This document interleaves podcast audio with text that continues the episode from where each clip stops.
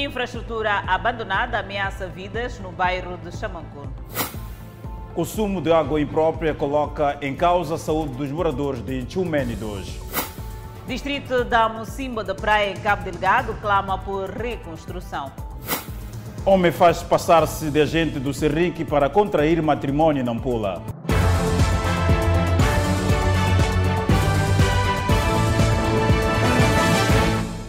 Boa noite, estamos em direto e simultâneo com a Rádio Miramar e com as plataformas digitais. Ladrões roubam diversos bens em residências e mercearias na zona de Chiango, no bairro do Albazine, na cidade de Maputo. Parte dos produtos foram recuperados e algumas vítimas acham-se injustiçadas pela polícia. Parecem peregrinos. São moradores de Chiango com trouxas a lhes pesarem nas cabeças e nos ombros a voltarem para casa depois de recuperarem parte dos seus bens roubados. Entraram a me roubar uma manta e dois camisetes e uma capulana e um telefone. Na minha casa entraram, levaram um amplificador, levaram um plasma, levaram essa pasta aqui de criança. E outras coisas que ficaram aqui não apanhei em plama de arroz, com outra coluna não apanhei. A Thalia perdeu boa parte do rancho. Os filhos exigiam arroz, mas não dava. Poupou tanto que o arroz foi parar nas mãos de ladrões. Roubaram-me manta e balde de arroz. Eu acabava de comprar. Até minhas filhas choraram para cozinhar esse arroz aqui. Mas eu disse, vamos lá terminar a chima, para hoje vamos comer arroz amanhã. Dona Marta Coça estava satisfeita com o sucesso do seu negócio na mercearia, mas os ladrões esvaziaram tudo.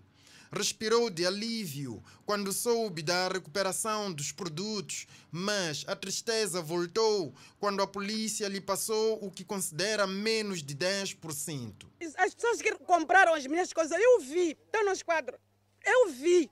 Até eles confirmaram de tipo, eles me venderam isto, eu esqueci isto. Ah, ligaram para a esposa, traz isto, eu esqueci isto e traz isto. Eu ali, ali a ver. Mas é isto que me trouxeram, é isto. E chora diante da nossa reportagem, tentando recobrar de memória o que terá ouvido da polícia. São essas coisas que ficaram aqui. Eu, quando procuro saber, assim, essas coisas que ficaram, como é que vai ser? Pode ser me dizer que eu tenho que ir recorrer a tribunal. Tribunal é para eu ir aonde eu. Nós, quando encontramos uma pessoa, matamos. Eles dizem que não, não podemos resolver coisas com, com próprias mãos. Nós levamos ladrão para a polícia. É isso que me trazem. Este é o ladrão.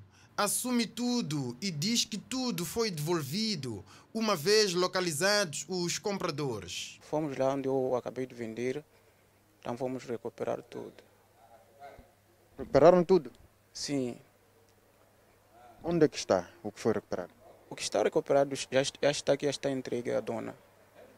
Não sei se não deram todas as coisas. Em conexão com este caso, além do ladrão, estão aqui nas celas da 23ª Esquadra os receptadores, ou seja, os compradores dos produtos ora roubados, aos quais não temos acesso por ainda não termos logrado sucesso nas diligências necessárias junto da polícia.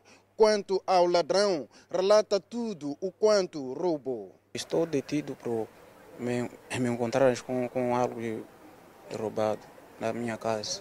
Algo roubado? Quem roubou? Fui eu. Então, o que é que roubou e como roubou? É, fui, arrombar, fui arrombar a porta e... A nossa reportagem vai acompanhar o processo da possível recuperação do resto dos produtos. Seguimos para uma outra zona para falarmos do mesmo assunto, que é a criminalidade. Assaltantes continuam a fazer vítimas na via que liga a Estrada Nacional número 1 ao bairro de Congolote. E veja de lei de que os assaltantes escondem-se nas matas ao longo da estrada. Estrada de muito movimento e de enorme extensão. Por ela passam cidadãos vindos do Zimpeto, a caminho de bairros como Congolote, 1 de Maio e Mapandane. Uma enorme mata bem perto da estrada é, segundo os nossos entrevistados, refúgio dos amigos do alheio. Eu tenho medo porque aqui é mato aqui. E já ouviu o que, é que fazem aqui? Eu bem tenho medo desse mato, às vezes pode ser bandidagem, não sei. É. Por isso evitas passar a noite? Sim. Naquela estrada, vários telemóveis já foram roubados, cidadãos agredidos, raparigas violadas, segundo os nossos entrevistados fizeram saber. À noite, muitos cidadãos, sobretudo mulheres, procuram andar em grupos de pelo menos 10 pessoas para evitar o perigo. Temos medo por causa da, da, mata aqui. E as pessoas arrancam o telefone, passamos mal à noite. Para voltarmos, temos que parar ali para pedir boleia. Já é por causa disso. Tenho uma minha sobrinha, sim, que passou mal também aqui. Me levaram o telefone, puxaram aqui, levaram tudo. Tinha uma bolsa. Nem mesmo a iluminação que foi colocada na estrada que liga a Nacional número 1 a Congolote deixa os cidadãos seguros. Eles dizem que os roubos continuam a verificar-se e não só de noite, mas também de dia. Sempre temos que pear, não é? Dali, principalmente dali da, da estrada ali, daquela estrada ali. Temos, temos dúvidas de andar de noite, por exemplo, 19 horas, 20 horas, não, não fica bonito. Nem mesmo com esta iluminação, mesmo assim? Tem iluminação aqui, de noite, por exemplo. Tem iluminação até aqui, até este, este posto aqui. Mas o resto, até aí na ponte, não tem nada. Aquela parte que se vê ali, já não tem. É que durante a noite, partindo das 19 horas aqui, tem sido bem difícil passar, tanto, tanto para jovens, tanto para os mais velhos. Nem a luz que colocaram pelo menos aqui não ajuda? Não, não, porque só ilumina justamente esta parte aqui. Então, de lá para frente é onde que tem havido mais problemas. Bom, os casos que eu já ouvi falar é que te arrancam celulares. Há uma moça que já lhe arrancaram o celular, agrediram a ela. Cidadãos pedem mais patrulha na zona e mais controle sobre mata ao longo da estrada que liga a N1 a Congolote. Mocimboa da Praia, na província de Cabo Delgado, continua com cenário de destruição. Os poucos residentes que já se reinstalaram clamam pela melhoria das condições. Mais de 800 mil deslocados, cerca de 4 mil mortos, cinco vilas distritais arrasadas e danos humanos incalculáveis em resultado do extremismo violento que assola a província de Cabo Delgado desde 2017. Tudo começou aqui em Mocimba da Praia, distrito costeiro, localizado mais a norte de Cabo Delgado. Esta guerra começa exatamente a história daqui no dia 5 de outubro de 2017. O comando estava cercado, estava igualmente cercado a Polícia da Fronteira, ao mesmo tempo, e ao mesmo tempo estavam a atacar o posto do controle de Awassi. Desde então, episódios de violência brutal, como decapitações, foram se somando e se alastrando para outras zonas de Cabo Delgado.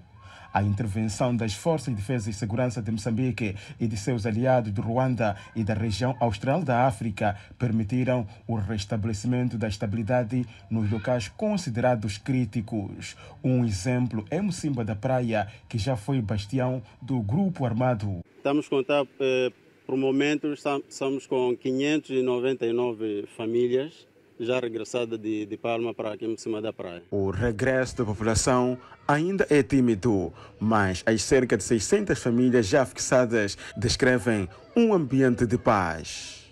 Estamos vivendo bem, mas o problema, só o único, só mais nada. O, o problema, a água, o coisa, o, o, o, o, o, coisa, o, o, o nosso energia não existe nem o que, nem o que, nem o que, não existe no bairro. As autoridades de Mocimba da Praia, aqui em Cabo Delgado, trabalham para repor os principais serviços para garantir que a população que regressa possa ter as condições já criadas de modo a continuar com a sua vida, com particular destaque para a questão de fornecimento de água potável. Estão a decorrer as atividades de levantamento de algumas fontes de abastecimento de água. E temos a informação de que eh, vem eh, o empreiteiro que já foi adjudicado, que é para fazer a consignação eh, do sistema de abastecimento da água da vila de Mocimba da Praia. Neste momento são mais ou menos essas atividades que estão a decorrer. A conversa que nós temos com alguma população pedem, portanto, energia já foi reposta, mas essa ligação para as próprias residências está em curso? Sim, sim, está em curso. Neste momento, a eletricidade de Moçambique nesse, nesse caso é EDM, está a fazer as ligações nas, em algumas aldeias, que é Nanduado não é? É uma parte de Milamba que a população já, já está a regressar. O desejo dos residentes que decidiram voltar a casa é que todos os serviços estejam abertos para que possam desenvolver as suas atividades e educar os seus filhos. Moradores do bairro Guava e Albazine pedem iluminação debaixo da ponte do Albazine como forma de reduzir a onda de criminalidade. Uma intercessão com uma vista de conquistar a alma. E durante o dia, até crianças encontram um ponto favorável para brincar e alguns adultos uma sombra de lazer. Mas ao cair da noite, o local vira inimigo. Até aquela das 19 para 19 horas passou o comboio. Então até essa hora ainda está um bocadinho movimentado, mas depois da passagem do comboio é, é uma zona mesmo muito chata, que precisava mesmo de haver uma pequena iluminação essa parte de baixo, porque a iluminação só está na área de, de cima da estrada, sim. Mas a parte de baixo já não é iluminação, é muito chato. Muita gente passa mal aqui. Senhor Isidro Citoi, é disso exemplo, que já passou por maus bocados debaixo desta ponte. Ficou marcante. Eu já sofri isso na minha casa por duas, três vezes. Tiraram plasma, tiraram botija. A última vez tiraram o computador de serviço. Há sensivelmente três meses atrás, num dos contentores aqui atrás, é de ação burundesa ou que foram assaltados. Estava melhor porque tinha casa por aqui, tinha iluminação. Então estávamos bem, mas agora já não estamos bem porque próprios postos que estão aqui tiraram a iluminação. Um local muito movimentado durante quase todo o dia falamos dos dois períodos, diurno e noturno. Apesar da presença policial durante o dia, a população inutiliza este esforço de contingente, mas sim pede a presença policial durante a noite, que é o período em que os malfeitores aproveitam-se da escuridão para realizarem suas incursões. É possível, sim, porque a polícia só aparece de dia estar aqui, à noite já não circula. E ele, o trabalho dele, pelo visto, não estão para é, não está para proteger a população. Ele tem o interesse de carros. Por cima passa a estrada circular de Maputo e por debaixo da ponte duas infraestruturas, a linha ferroviária e a Rua da Linha, unindo dois bairros de expansão, Guava e Albazine, respectivamente. De Guava vamos a Chumé, no município de Matola, onde os moradores do quarteirão 13 entendem que a falta da corrente elétrica propicia a ocorrência de assaltos naquela zona. Este é o quarteirão 13D do bairro Tsumeno 2, município de Matola. Os moradores esquecem-se de frequentes assaltos que, por vezes, derivam da falta da corrente elétrica. Senhor Joaquim Antônio tem uma obra no bairro e já ouviu relatos de assaltos. Ah, no mês passado houve roubos né, nessa casa aqui. Vieram até a outra casa ali, entraram também de dia, não de noite entram de dia, verso, e essa hora que os donos não estão aqui, foram trabalho, no local do serviço assim, os ladrões conseguem fazer o trabalho deles também. Este jovem também confirma a ação dos criminosos. Passamos quase sequestro, roubos. Okay. Ah, sim. Tem registrado alguns uh, casos criminais? Sim, aqui escondem ladrões aqui de noite aqui.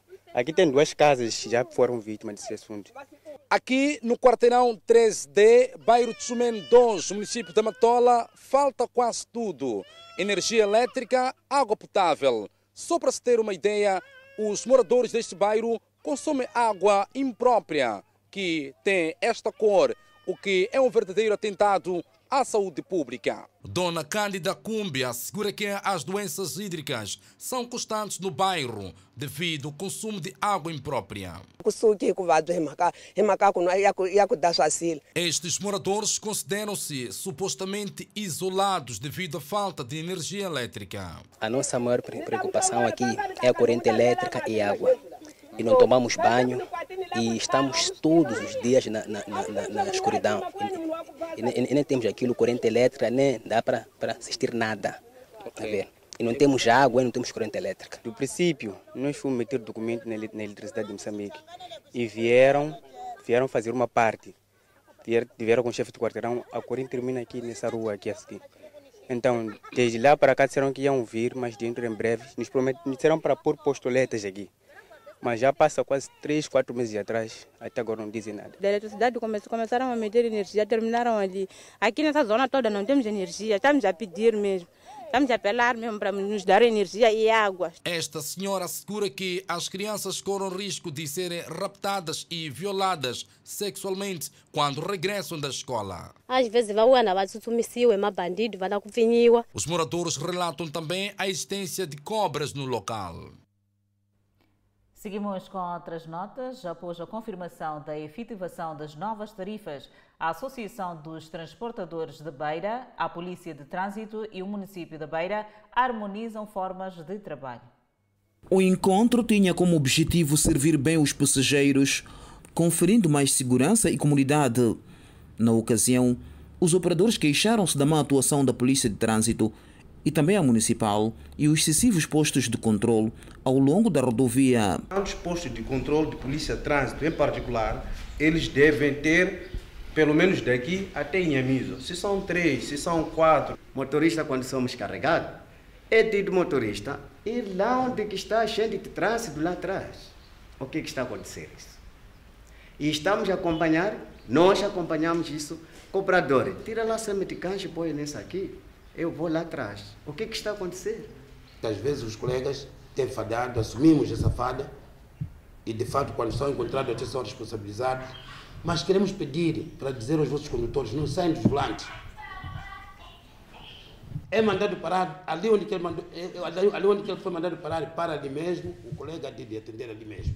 Em defesa dos passageiros, Mário Soares abordou as péssimas condições em que alguns transportes se apresentam-se, tendo apelado à melhoria dos mesmos. Nós apanhamos os bolsos de chapa, pessoas estão a sentar nos ferros só.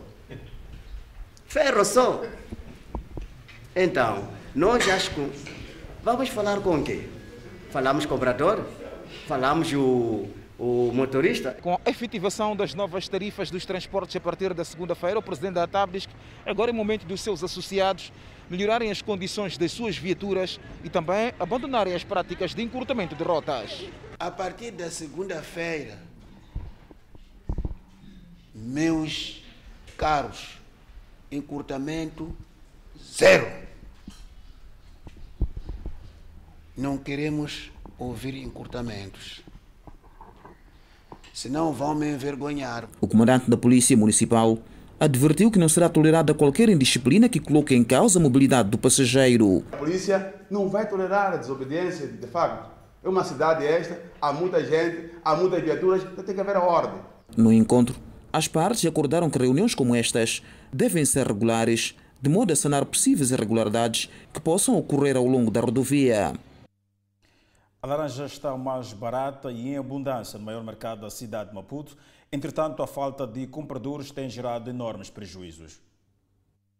Laranja em abundância. Caminhões cheios de produto e prontos para vender todo o estoque. O preço da laranja, que antes rondava os 350 meticais a lata, hoje é vendido a 220, 280 meticais. Apesar do preço reduzido, os vendedores queixam-se da falta de compradores. Ah, tem muitas laranjas, nem nos vão comprar, o preço está muito barato. Você sabe, na África do Sul está caro. Lá na África do Sul tem muitos machambeiros que abriram agora. Sim, os portugueses produziram muito laranja esse ano. Mas não sabemos já o que é, mãe. O dinheiro está queimado. Levamos com muito dinheiro na África do enquanto cá é muito barato. O carro está tá alugar, o dinheiro não sai. Essas laranjas não dá para vender 280, 320, para tirar dinheiro de pagar eh, o carro, sei lá. Quando, cada dia, quando não compra, está apodrecer. Caminhões parados no mercado grossista do Zimpeto têm levado mais de três dias para poder vender todo o estoque, situação prejudicial aos importadores. A compra reduziu, reduziu bastante. Não, não sei a que se deve. E o que é que fazem com este produto que fica aqui dias e não se compra? A ideia é vir todos os dias vender. Apanha pouco, apanha muito, valeu a pena.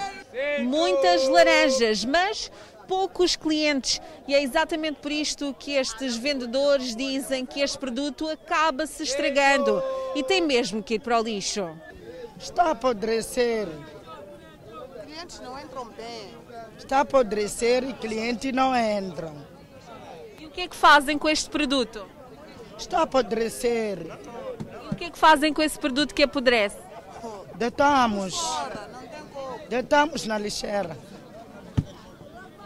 O custo de vida elevado, aliado aos baixos salários, tem sido apontado como a razão da falta de poder de compra por parte de muitos cidadãos. E o indivíduo está detido na cidade de Nampula, acusado de fazer-se passar por funcionário do Cernic a fim de contrair matrimónio. E já no distrito de Mogovolas, um jovem de 18 anos de idade tentou vender o seu próprio irmão, de apenas 6 anos, no valor de 80 mil meticais. Um amor doentio. O cidadão de 29 anos de idade, detido pela polícia por crime de falsas qualidades, conheceu a esposa no princípio deste ano e, para convencê-la, mentiu que era quadro do Serviço Nacional de Investigação Criminal em Nampula. Conta que a beldade da mulher fez com que este não pensasse duas vezes se não mentir para não perder a joia rara, uma vez que ele não trabalhava. Eu conheci alguém. Quando conheci alguém, menti essa pessoa. Será eu Cernic. Casei com a pessoa. Sim. Sim. Só depois eu sentei com a pessoa falei a verdade. Não sou aquilo que eu, daquilo que eu falei. Então, a pessoa ficou comigo assim mesmo. Já no distrito de Mugavolas, um jovem de 18 anos de idade tentou, sem sucesso, vender seu próprio irmão no valor de 80 mil meticais. A vítima tem apenas 6 anos de idade. O jovem, ora detido, diz que foi convencido por um cidadão residente na vila de Namtiel, distrito de Mugavolas. Levei quilômetro 20 para chegar na Metele, para um, combinar 80 mil dinheiro. A polícia diz que há trabalhos em curso visando responsabilizar os autores destes dois crimes. Seguem os seus trâmites legais para que os autores desses crimes sejam punidos exemplarmente. Esta semana, vários cidadãos recolheram as celas na cidade e província de Nampula por cometimento de vários crimes. Infraestrutura abandonada no bairro Chamanculo serve de esconderijo para malfeitores e com sério risco de desabar. Na última reportagem feita no local, as autoridades prometeram soluções. Entretanto, o perigo continua. É a infraestrutura abandonada no Chamanculo, lateral inclinada e com rachas. Pode desabar a qualquer momento e fazer vítimas onde passa muita gente. Pode vir bater uma temperatura assim, um certo dia pode vir fazer uma, uma tempestade. Depois o muro pode vir a cair para alguém. Um acesso estreito que, além de ligar duas áreas residenciais, liga os mercados Chipamanini e Fajardo. O perigo é ainda mais iminente, pois não há outra alternativa nas proximidades para os alunos que vão a duas escolas por aqui. E passam muitos alunos, por exemplo, assim que estamos a ver este muro, é, é na escola, sim. É na escola passam muitos alunos e passam muitas pessoas. Não são poucos os perigos daqui. O local serve de refúgio para criminosos. Outras pessoas saem de lá para chegar aqui, querem fazer compras deles, são arrancados dinheiro, são arrancados telefones, bolsas. Atentado à saúde pública. Um claro foco de lixo. Não falta quem proponha soluções. Se para diluir esta casa aqui dava mesmo ser diluído. E o sítio também não favorece para a população. Estruturas locais tinham anunciado chegada de investidores que fariam uso do local. Faz tempo e nada acontece. Jovem de 30 anos de idade está a contas com a polícia no comando do distrito de Boane. O indivíduo foi detido na posse de uma arma de tipo AKM que estava enterrada em sua residência. Uma suposta procura por metais velhos para revender, segundo o indiciado, culminou com a descoberta de uma arma de fogo. Os dois amigos decidiram contactar a polícia para entregar a arma, mas o medo ganhou espaço, porque decidiram enterrar no quintal. Dias depois, viram-se nas malhas da polícia. Foi com meu amigo, apanhamos essa arma em cima de teto lá na, na Instituto. Onde? No Instituto. No Instituto? Instituto lá na escola, lá no FIS. Okay. Quanto que apanharam? Nós íamos procurar sucatas, aquelas coisas lá, fios. E apanhamos essa arma em cima do teto. Mas tudo bem, vocês iam à procura de sucatas em cima do teto do instituto? Nada, ali viemos, está a ver quando você vê no parede, vem esse fio está a subir para em cima, está a ver? Como esse, a gente já subimos para lá. O meu amigo encontrei, me chamou, eu também subi. Vimos a coisa. Nossa ideia era ver, é, entregar aqui. Levamos essa arma, guardamos em casa que cá vamos guardar. Por se tratar de uma arma pesada, a polícia diz não tratar-se de nenhum integrante da corporação. Foi detido na sua residência pelo facto de ter enterrado uma arma de fogo do tipo AKM com dois carregadores e munições. O cidadão não faz parte da corporação, é um cidadão comum, nem das forças de defesa e segurança. Neste momento, a respectiva peça de expediente já foi lavrada, que vai seguir os seus trâmites legais, que é a responsabilização criminal do indiciado. É um material bélico do uso exclusivo das Forças de Defesa e Segurança de Moçambique, na posse deste jovem de 30 anos de idade. Apesar deste jovem ter sido encontrado e estar a contas com as autoridades policiais, a polícia, a nível da província de Maputo, continua a advertir a comunidade a participar quaisquer atitudes que possam contrariar a ordem, segurança e tranquilidade públicas no seio das comunidades. A polícia tem efetuado reuniões permanentes com a comunidade, de modo que a comunidade possa identificar indivíduos que criam insegurança no seio da comunidade. Desde já, apelar à comunidade da província de Maputo para a pronta denúncia de todos os atos criminais em tempo útil. No interior do bairro, a casa aparentemente abandonada e o convívio do jovem com a vizinhança não é saudável. Foi uma coisa, a primeira vez.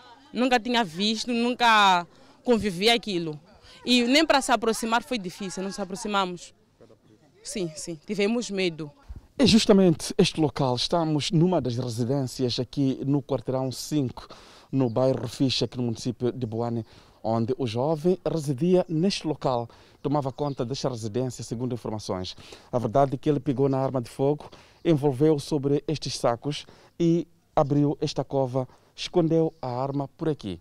A polícia fez o trabalho e acabou neutralizando o jovem na posse desta arma do tipo AKPM.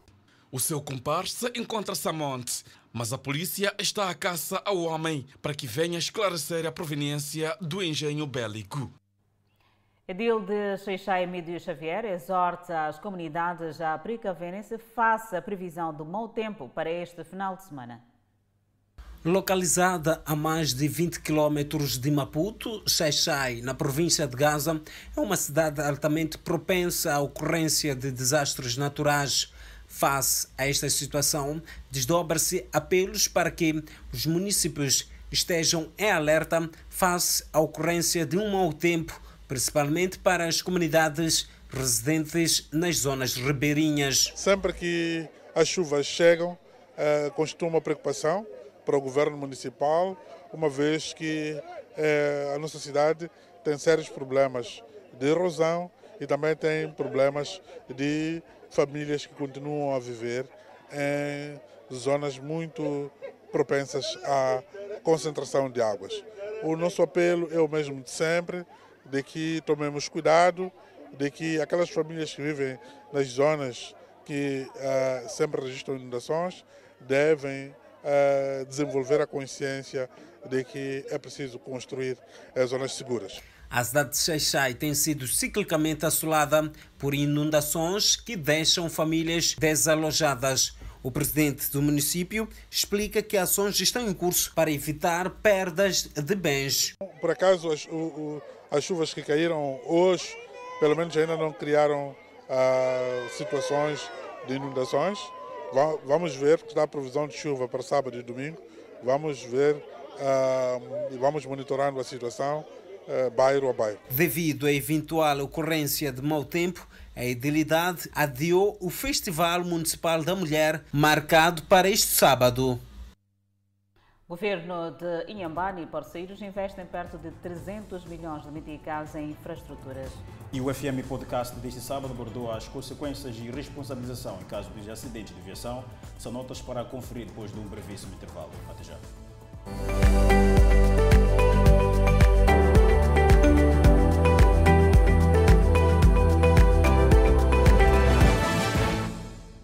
De volta às notícias no Fala Moçambique, o FM Podcast deste sábado abordou as consequências e responsabilização dos acidentes rodoviários. Vamos agora acompanhar o resumo deste debate exclusivo das redes sociais. São daquelas coisas que, quando tenho de falar delas, é, deixa correr alguma lágrima no canto do olho, porque a situação da assistência às vítimas de, de acidentes de aviação em Moçambique, não obstante todo o enquadramento que, que obviamente o, o, colega deu, e é assim como, como o país se apresenta, do ponto de vista, digamos que de manancial legislativo, mas devo referir que a assistência às vítimas em Moçambique é das mais ruins que eu conheço quando, por exemplo, eh, comparamos os países da região, né?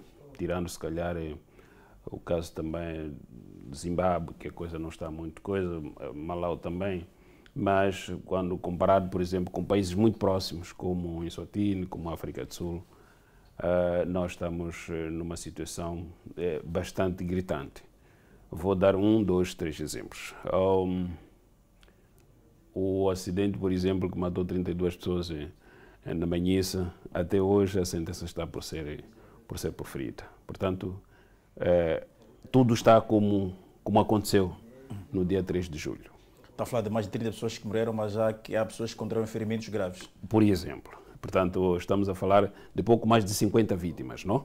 55, mais coisa, menos coisa. O próprio relatório uh, do acidente de Maluana descreve isso como bastante propriedade, na qual uh, tive o privilégio de participar. Hum, o acidente que aconteceu há oito anos em Mavanza, até hoje, hum, nada aconteceu do ponto de vista de, de, de indemnização ou qualquer outro termo que juridicamente tenha que ser eh, aplicado. Então estamos a dizer, em outras palavras, que as vítimas foram abandonadas após o acidente. É o mais comum. Uh, e, e, hoje acho que estou feliz porque acompanhado com o doutor que tem que tem propriedade nestas questões legais, se calhar uh, vai nos ajudar muito a compreender determinadas coisas. Um, daqueles casos que os, as sentenças são proferidas e executadas, temos um caso. Eu vou dar mais um exemplo. Eu gosto muito dos exemplos porque elas ilustram-nos mais. Uh, nós temos um caso agora de uma vítima, uma jovem, por acaso uma atleta renomada do país, sofreu um acidente, a sentença foi proferida e a indemnização foi de 170 e pouco mil meticais.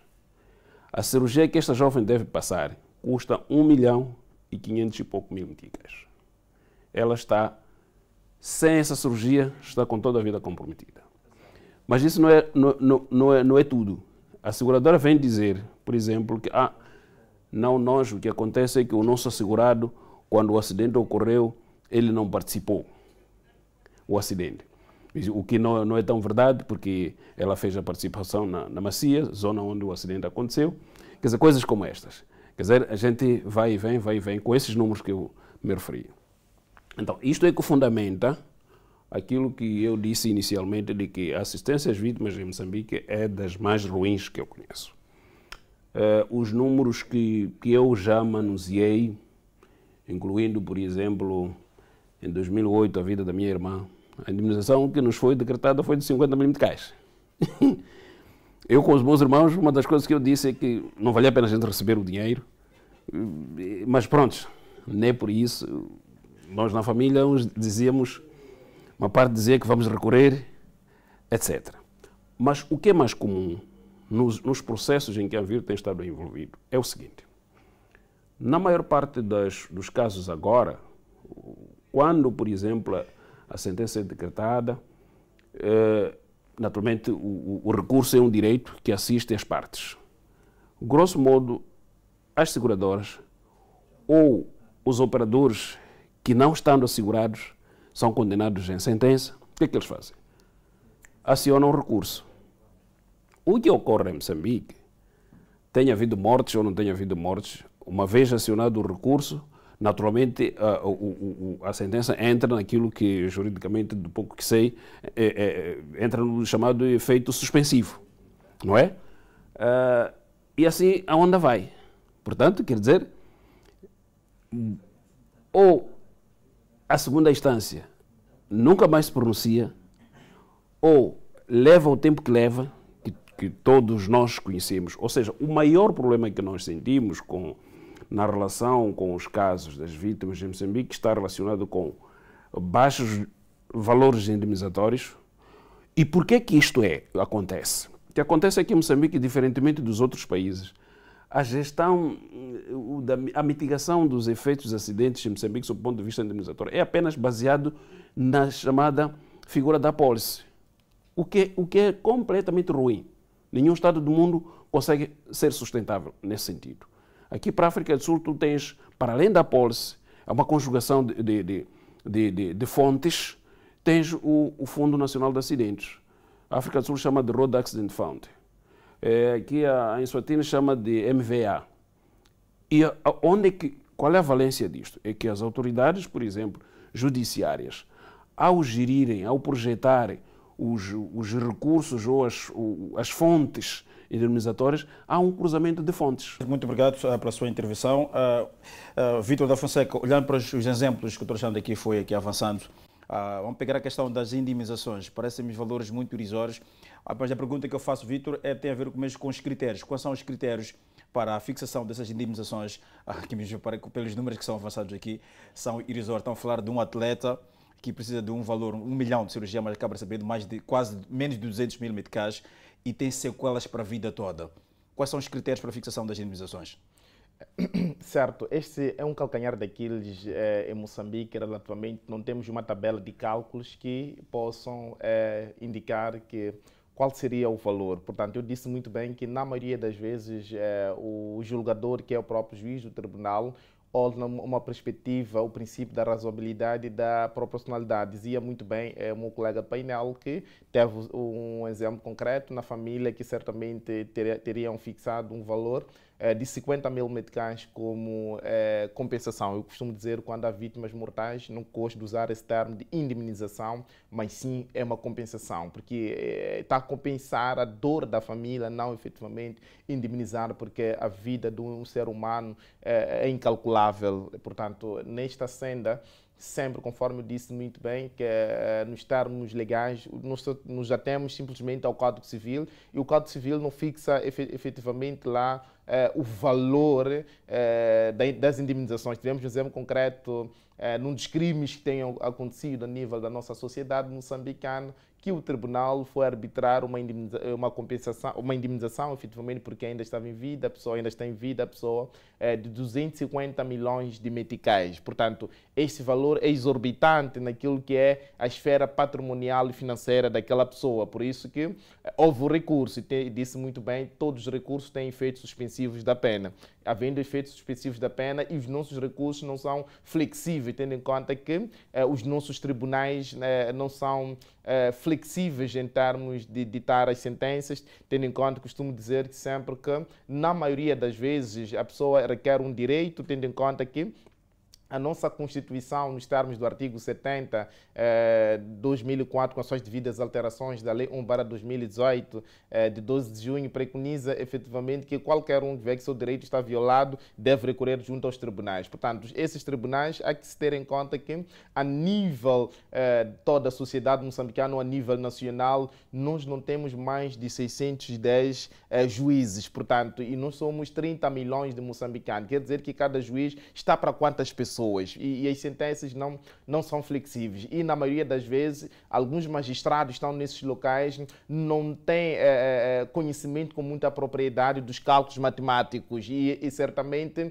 é, quando fala de valores podemos, é, o advogado de defesa ou o advogado de assistência da família pode pedir com que o tribunal fixe uma indemnização, uma compensação num valor de um milhão de meticais e a outra parte, o outro advogado de defesa, vir rebater este valor e aí estaremos numa, numa balança, porque quem a última decisão nós vamos encontrar a nível do tribunal. O tribunal pode usar, sim, de uma indemnização que não satisfaz a necessidade da própria família. Por primeiro, deve-se ter em conta quantas pessoas deixa essa pessoa, qual era a renda desta pessoa. Será que o valor de cento e tal mil meticais, que é o exemplo concreto desta atleta, deve receber, é, é, é, é razoável naquilo que será neste momento, a medicação, como também a cirurgia que deve ser submetida, que está num raço de um milhão de meticais. Portanto, os magistrados também devem verificar a esta primazia, tendo em conta que, independentemente é, que se diga que essa pessoa não é, chegou a não reportar a nível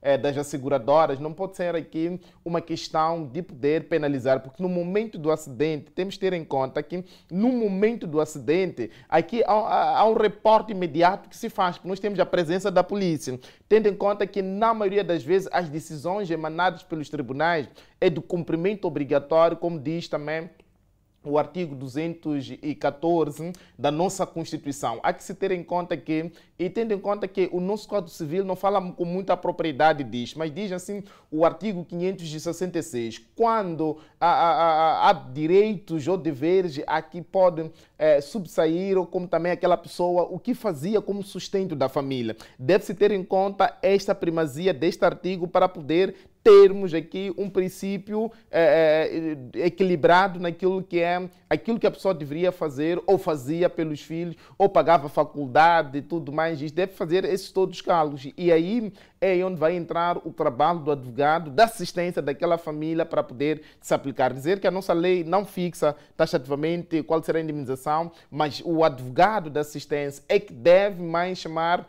a colação ao Ministério Público, como também ao tribunal no sentido de fixar aquela indemnização que acha, mas para tal deve provar, porque estou a pedir um milhão de meticais, deve juntar lá aquilo que era despesa desta pessoa que tinha efetivamente quando em vida. Portanto, se não apresentar isso para o tribunal, isso é também, oco. Isso também aplica-se a alguém que está numa situação já de invalidez. Pois é. Seguimos com mais notas. 13 sistemas de água estão a ser construídos em vários pontos da província de Inhambane.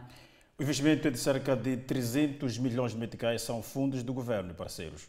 Este é o sacrifício de que passa boa parte das pessoas que vivem nos distritos do interior da província de Inhambane para ter acesso à água. Além de percorrer longas distâncias, a água consumida não é potável. O governo está ciente desta situação e, para reverter o problema, foi a busca de financiamento junto dos parceiros que poderão investir cerca de 300 milhões de meticais na construção de 13 sistemas de abastecimento de água. A provisão de serviços básicos, especificamente de água e saneamento, é uma das áreas em que nós nos empenhamos. Eu, especificamente, tenho estado a apoiar nessa área e trabalhamos junto com o governo e apoiamos a estratégia do governo, que é de provisão de água e saneamento rural. Dos 16 que a província está a construir, 13 estão a ser financiados pelo Reino Unido. O desafio dos financiadores não passa apenas pela provisão de água potável às comunidades, mas também a construção de infraestruturas resilientes às mudanças climáticas. Temos que também usar tecnologias que possam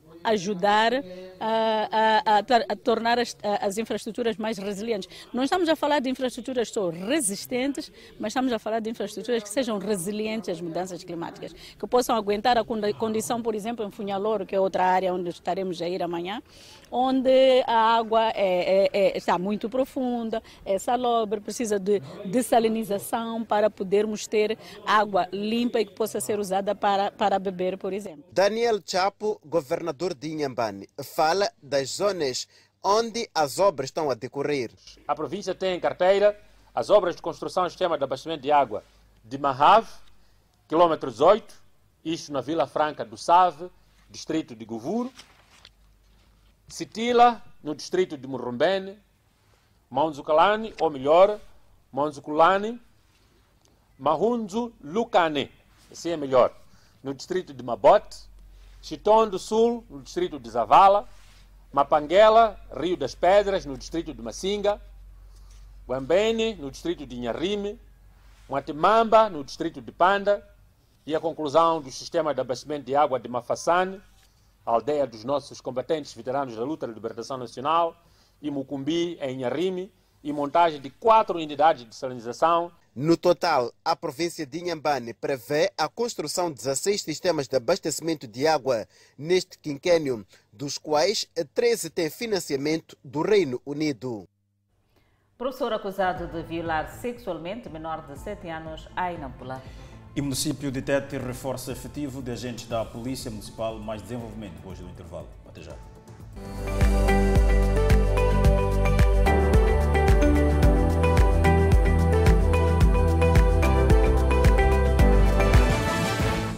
Volta ao Fala Moçambique, um professor de ensino primário é indiciado de violar sexualmente uma menor de apenas 7 anos de idade no distrito de Nacaroa, província de Nampula. Professor da EP1 7 de abril no distrito de Nacaroa, este cidadão tem compaixão a educar crianças. De 35 anos de idade, o homem trabalha com crianças já há 11 anos. Já passou pelos distritos de Memba e Nacala Velha uma paixão que ultrapassou os sinais saudáveis e decidiu violar uma menor de apenas 7 anos de idade. Como é que violei, não, não sei, né? Mas aconteceu o ato. Sim, por um azar, dizer assim, né? Sim, porque não posso dizer que violei porque tinha vontade, não sei que não. Chegado aqui na segunda esquadra da Polícia da República de Moçambique, na Pula, o cidadão que é professor há 11 anos disse que está arrependido pelo que fez.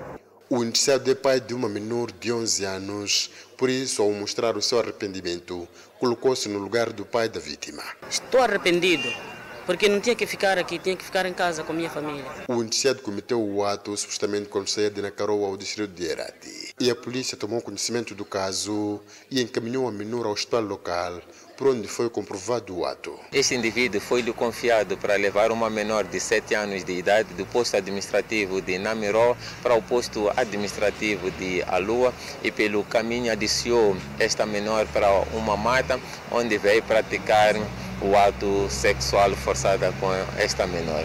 Os pais da vítima, que desde o início estão a fazer acompanhamento do caso, querem que o cidadão seja punido nos termos da lei. Aqui a eu que quer aquela para fiz crime. Ah, para mim.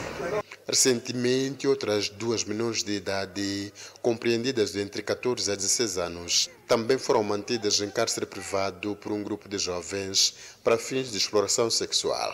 Para garantir o cumprimento da postura municipal e não só, o Conselho Municipal da cidade de Tete conta com 87 novos agentes da Polícia Municipal. São agentes que começam com o exercício das suas funções numa altura em que a atuação da Polícia Municipal na cidade de Tete é tida como preocupante pelos vendedores ambulantes e mototaxistas que operam na urbe. Para nós, ambulante, trabalha erradamente. Nos arranca produto, depois vezes quando vamos lá para recuperar, encontramos peças em faltas. Então aquilo também nos cria problema. Fica parece vingança, a forma de trabalhar. O que é que faz? Porque ele quando manda parar, diretamente vem, tira a chave e mesmo você tentar falar como, recolhe a moto para lá. Mas há quem que não faz a mesma classificação. Eles atuam mal, mas na verdade há um, um tempo que eles é, fazem bem.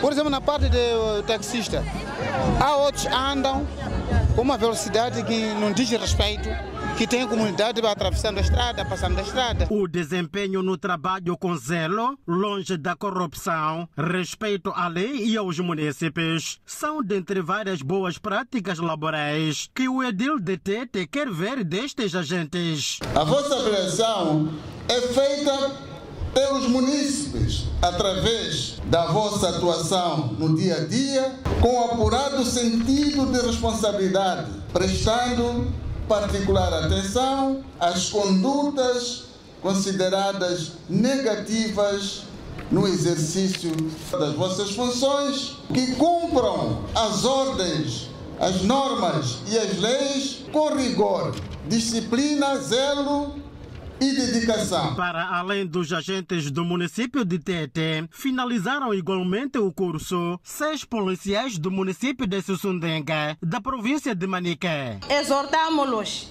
para que adotem uma conduta ética que dignifica a função da Polícia Municipal. Construções não autorizadas e o incumprimento do Código de Estrada por parte dos mototaxistas que operam nas cidades onde estes agentes vão trabalhar são alguns dos desafios que estes vão encontrar no terreno. A Escola de Sargento da Polícia de Nhamatanda garante que estes agentes estão preparados não apenas fisicamente, como também para o respeito à lei. Estão dotados e capacitados de conhecimentos teóricos e práticos entre si sincronizados para uma atuação intransigente em observância a todos os dispositivos legais que norteiam o funcionamento da Polícia municipal. Com os 87 novos agentes da Polícia Camarária, o comando da Polícia Municipal da cidade de Tete passa a contar com um efetivo de cerca de 200 membros. Em Manica, reduziram as denúncias de uniões prematuras e violência doméstica à mercê do trabalho que as autoridades e a sociedade civil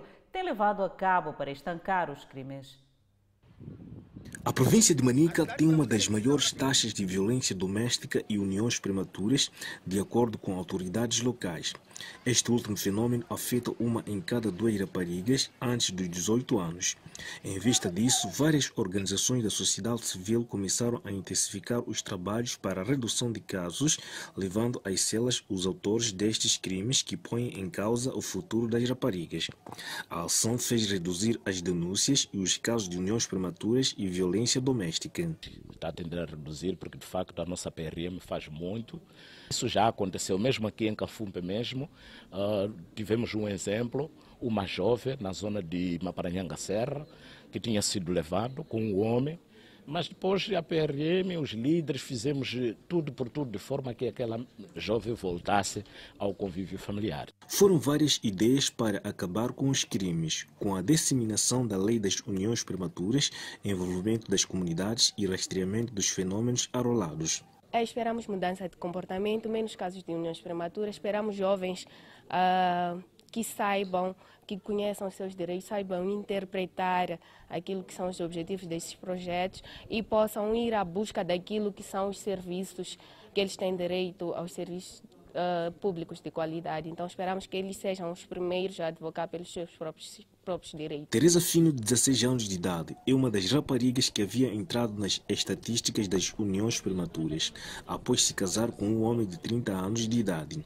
Saiu graças ao trabalho da Associação dos Jovens da SUAL. Atualmente, ela está por detrás de soluções inovadoras para combater as uniões prematuras no distrito de Macate. Uma entrar na sala, fazer a ditar de fazer palestra de casamentos prematuros. Não casar a miúda, se ainda tem ainda de ter 18 anos. Tem que casar a miúda, mas tem 18 anos. Ir na escola primeiro. E para ir na escola, depois ir na formação, depois casar. Estas e outras informações foram apresentadas no Encontro Provincial de Reflexão sobre o acesso aos serviços de saúde sexual e reprodutiva, que juntou vários intervenientes da sociedade civil, diaconia, e do governo. O município de Xixai quer mais mulheres envolvidas nas atividades desportivas. E em Nampula foram repatriados sete estrangeiros por permanência ilegal. São notas para conferir depois do brevíssimo intervalo. Até já.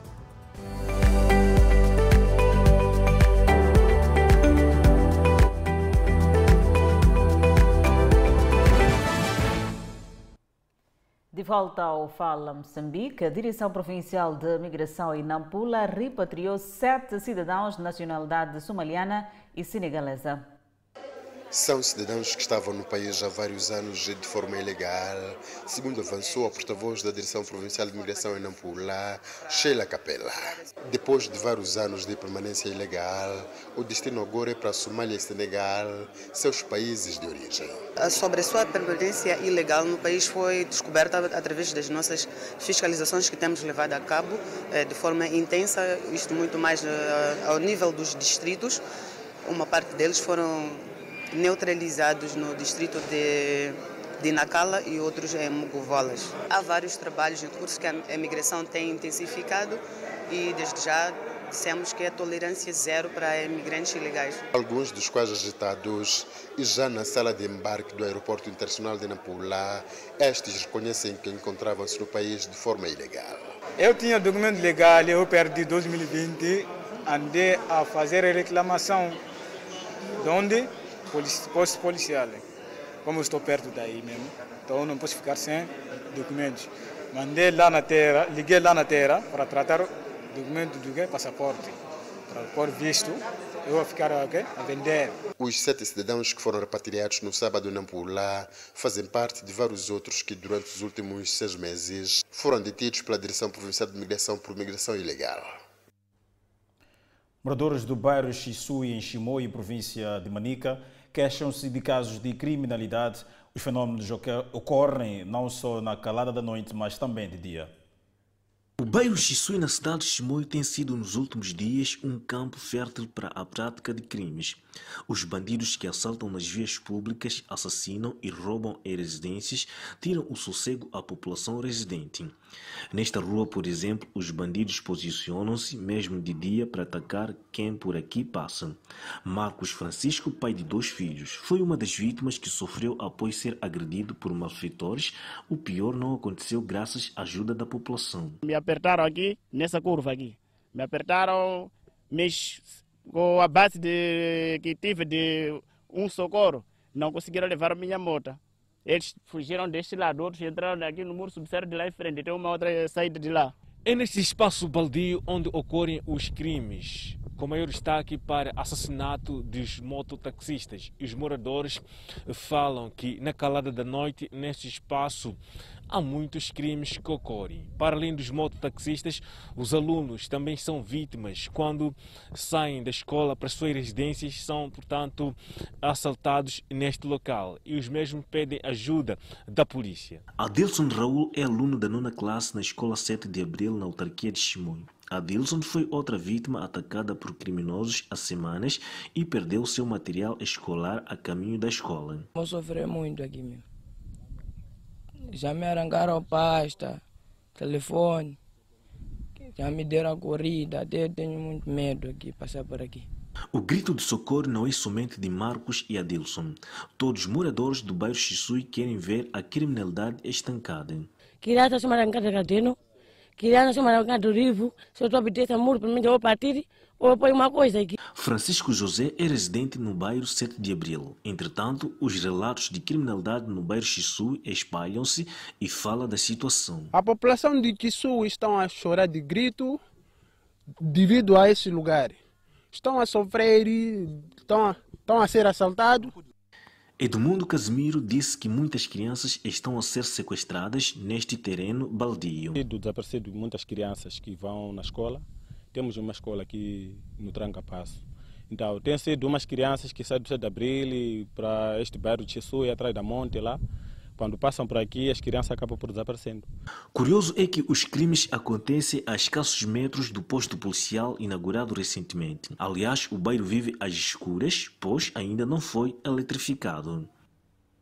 Conselho Municipal da cidade de Xeixai cria mecanismos para garantir maior participação das mulheres no desporto, com destaque para o futebol.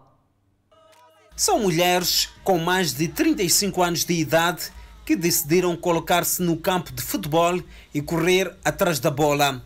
Esta é uma iniciativa da idilidade local que visa aumentar o gosto pelo desporto nas mulheres. Este movimento visa espevitar a autoestima daquela mulher que normalmente não está enquadrada naquelas atividades que nós fazemos com a juventude, no desporto e na cultura. Então, o nosso festival tem a componente do futebol, das nossas mães, aquela mãe que vai a Machamba, aquela mãe que está no mercado, aquela mãe doméstica, eh, pode se juntar também e fazer o desporto.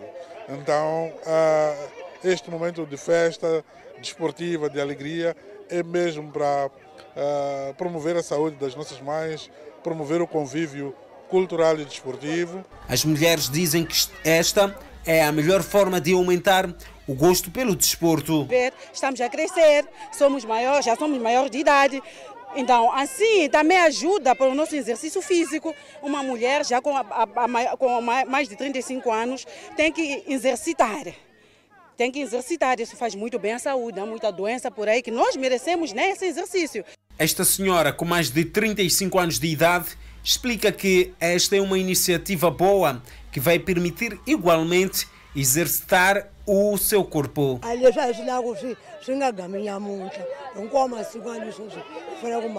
Pretende-se com a iniciativa motivar as mulheres a terem um gosto pelo desporto. É um desporto que leva mulheres com mais de 35 anos a estarem aqui no campo, atrás da bola. O edil de Xeixai garantiu que o executivo vai continuar a maximizar o gosto pelo desporto rei e não só. Desenvolver o gosto uh, pelo desporto, uh, incutir na, as nossas mães que a, a, a idade não pode ser um impedimento para o convívio desportivo, o convívio cultural, aquela mãe que vai a machamba, aquela mãe que é doméstica, aquela mãe que uh, trabalha, é funcionária, ela também tem direito a fazer o desporto, ela também tem direito a fazer a cultura e uh, o processo emancipatório da mulher de facto exige que haja espaços de convívios, de troca de experiência entre a mulher. É exatamente isto que estamos a tentar promover com o Festival Autárquico da Mulher. A partida de futebol enquadra-se no âmbito do Festival da Mulher, que terá lugar no próximo sábado. Presidente dos Estados Unidos da América reuniu-se com seu homólogo dos Emirados Árabes Unidos antes da cúpula. E helicóptero cai durante a operação de captura de um traficante no México. São notas para conferir depois de um brevíssimo intervalo. Até já.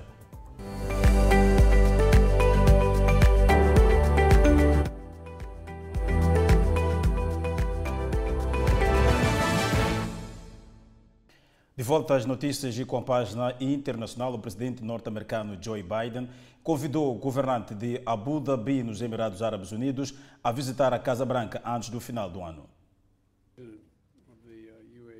Os dois se encontraram este sábado antes de uma cúpula mais ampla na Arábia Saudita. Sheikh Mohammed bin Zayed Al Nahyan foi nomeado por unanimidade como presidente do país autocrático em maio, após a morte do seu irmão. Mesmo como príncipe herdeiro de Abu Dhabi, ele era visto há muito tempo como a força por detrás da reputação de pequena Esparta dos Emirados Árabes Unidos por sua influência nas políticas na África. Sob sua influência, os Emirados Árabes Unidos se tornaram o primeiro Estado árabe em mais de duas décadas a normalizar as relações com Israel assim como a Arábia Saudita, porém, as relações entre o governo Biden e Abu Dhabi foram tensas. Os Emirados Árabes Unidos pediram a Biden que reverta uma decisão que tomou no início de sua presidência de excluir os rebeldes Houthis do Iêmen como um grupo terrorista. Os Emirados Árabes Unidos fizeram parte da guerra no Iêmen, que matou milhares de civis e gerou um desastre humanitário. Entretanto, o presidente Joe Biden diz estar atento aos desafios no Oriente Médio, mas diz diz que vê muitas áreas em que os Estados Unidos da América podem ajudar a gerar resultados positivos. Ele estava a comentar na Arábia Saudita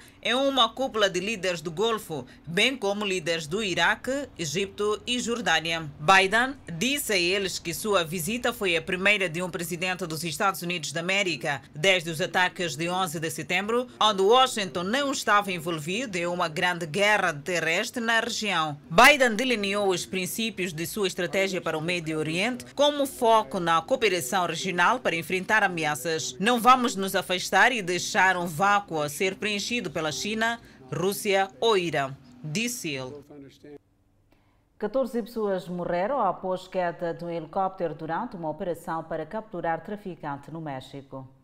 14 pessoas morreram quando um helicóptero da Marinha Mexicana caiu perto da cidade costeira de Los Mochis durante a operação para capturar um traficante de nome Rafael Caro Quintero. Em comunicado, a Marinha disse que a bordo do helicóptero seguiam 15 pessoas e ainda não é conhecida a causa do incidente. O presidente Andrés Manuel López Obrador escreveu no Twitter que o helicóptero caiu pouco antes de pousar após apoiar aqueles que conduziram à captura do traficante Caro Quintero.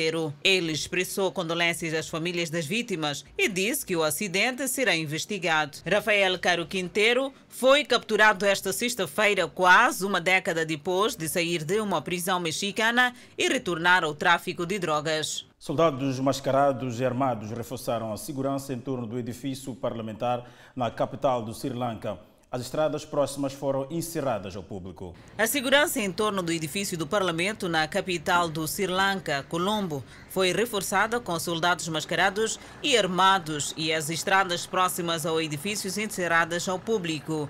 Os deputados do Sri Lanka se reuniram este sábado para iniciar com a escolha de um novo líder depois que o presidente Gotabaya Rajapaksa fugiu para o exterior e reiniciou em meio a protestos em massa contra o colapso econômico do país. Um dia antes, o primeiro-ministro do Sri Lanka foi impulsado como presidente interino até que o parlamento eleja um sucessor de Rajapaksa, cujo mandato termina em 2024. O presidente do parlamento, Mahinda Iapa Abdenayadana, prometeu um processo político rápido e transparente que deve ser feito dentro de uma semana.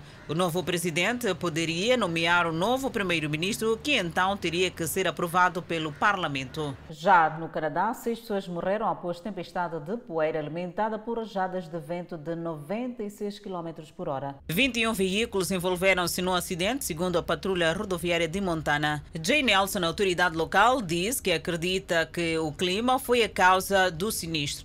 Embora a patrulha rodoviária não tenha o número de feridos, várias foram as ambulâncias chamadas para ajudar. O incidente aconteceu a 5 km a oeste de Arden. As raízes da tempestade de poeira podem ser rastreadas há várias horas, quando a tempestade surgiu no centro-sul de Montana entre 13 e 14 horas e se moveu para o leste, de acordo com Nick Verts, meteorologista do Serviço Nacional de Meteorologia. Essas tempestades provocaram uma avalanche severa que cobriu Arden e outras partes de Montana na sexta-feira. Enquanto os socorristas tentam limpar os destroços, Verse disse que podem esperar estar a salvo de ventos adicionais e atividades de tempestade. É desta maneira colocamos ponto final ao Fala Moçambique. Obrigado pelo carinho da tua audiência, com noção de um ótimo final de semana. Até a próxima.